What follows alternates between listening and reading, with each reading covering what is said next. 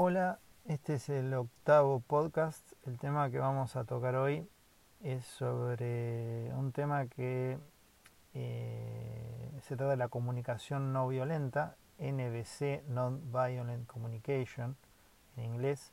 Es un tipo de técnica de comunicación que desarrolló un psicólogo norteamericano, eh, Marshall Rosenberg, ya fallecido. Los invito a que lean los libros del doctor Marshall Rosenberg o que vean sus videos en YouTube. Es muy interesante eh, y muy didáctico. Eh, ¿De qué se trata la comunicación no violenta? Como les decía, es una técnica que consta de cuatro pasos para tratar de resolver conflictos humanos o problemas. Yo la, eh, empecé a descubrir la comunicación no violenta eh, cuando estudiaba el problema del burnout eh, médico. O sea, uno de los problemas que tienen, por ejemplo, los médicos es el burnout, o sea, cuando hay conflictos se incrementa el burnout. O sea, eso el burnout es una sensación de agotamiento físico, psíquico, emocional que realmente impide eh, operar al individuo y, afecta mucho eh, su productividad. la comunicación no violenta era una de las cosas que se recomendaba para disminuir el burnout en las instituciones. Bueno, y es algo que se utiliza en las empresas. Eh, el doctor Rosenberg ha participado incluso en, resolución de problemas bélicos entre naciones, etc. Entre tribus. Eh, bueno, básicamente es una técnica, como les decía, que consiste en cuatro pasos. Eh, por ejemplo, si nosotros tenemos un problema con una persona, eh, digamos que convivimos con una persona la cual eh, nos fastidia que ella no lave los platos. Entonces todas las noches nos deja eh, los platos sucios y, se va a hacer, digamos, se va a correr o hacer actividad física, deporte y nos deja todos los platos constantemente para que nosotros los lavemos. ¿Cómo podemos resolver esta situación con la persona? se dice que eh, lo primero que hay que hacer es tratar de describir la situación y no hacer un diagnóstico eh, acerca de la salud mental de la persona. Por ejemplo, no decir, sos un idiota, siempre me dejas los platos sucios. O eh, vos sos un egoísta. Este tipo de actitud de diagnóstico lo que genera es eh, una respuesta defensiva agresiva en la persona y es lo menos probable que podamos resolver el conflicto de esta manera. Utilizando la técnica de la comunicación no violenta no quiere decir que siempre consigamos resolver el conflicto, pero hace más probable, mucho más probable que nuestras eh, necesidades se vean cubiertas. Entonces, el primer paso es describir el problema describir la realidad, el hecho. ¿Cuál es el hecho, por ejemplo, en estas circunstancias? Sería, eh, todas las noches dejas los platos sucios y yo los lavo. Eso ocurre hace tres meses, por ejemplo. Entonces es un hecho libre de toda eh, opinión o subjetividad. Está el hecho, ¿no es cierto? Vos dejas los platos sucios hace tres meses y yo los lavo. Ese es el hecho. Después viene, después del hecho, viene una, eh, un sentimiento. Eso me genera eh, bronca. Debe ser breve el sentimiento. ¿sí? Eso me genera bronca, me genera eh, enojo.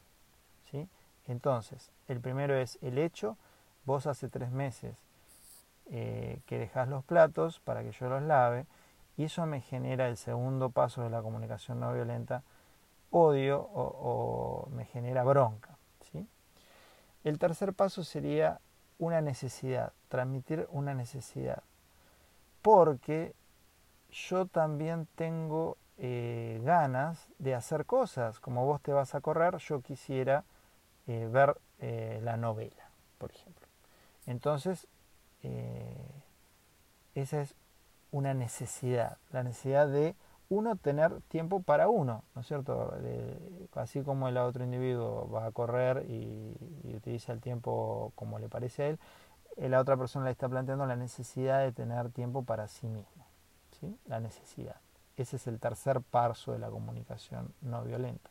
Y el cuarto paso sería eh, una propuesta ¿sí? Eh, en la cual un pedido, sería request, sería en inglés, o sea, un pedido hacia la persona.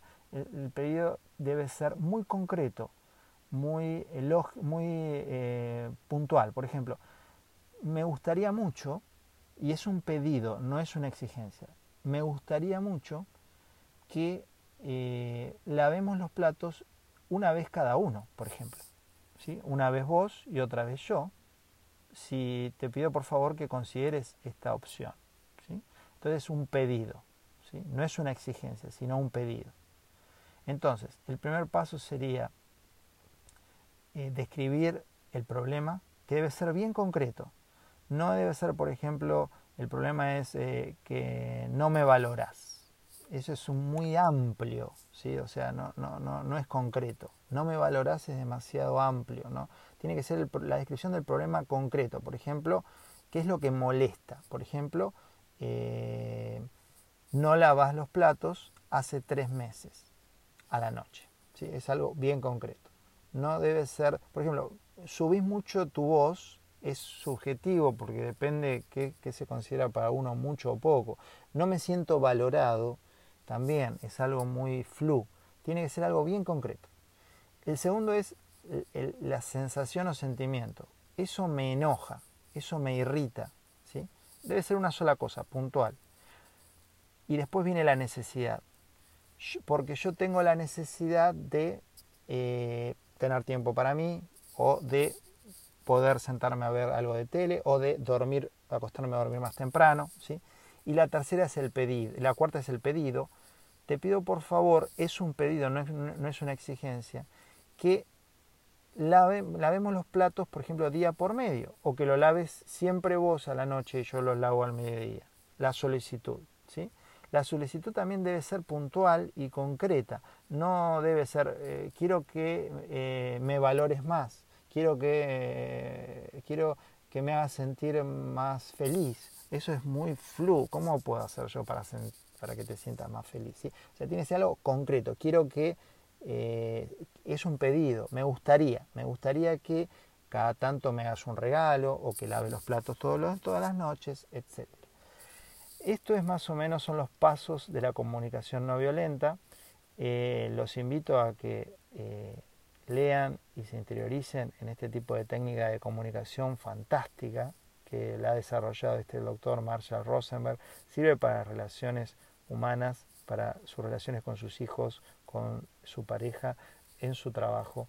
Eh, bueno, las, las imágenes o los símbolos de la comunicación no violenta son el chacal y la jirafa. El chacal que es el que utiliza eh, el lenguaje crítico, ¿no es cierto? Eh, el diagnóstico, sos un tonto, sos un egoísta, y la jirafa es el que dice que utiliza la jirafa porque es la, eh, la, la, más sabia, el lenguaje más sabio, tiene el corazón más grande de los animales, la jirafa. Bueno, entonces esos son los, los dos personajes que, que utiliza el doctor Rosenberg para la comunicación no violenta. Así que bueno, eh, espero que se interioricen en este tema porque es muy muy importante eh, conocerlo y utilizarlo.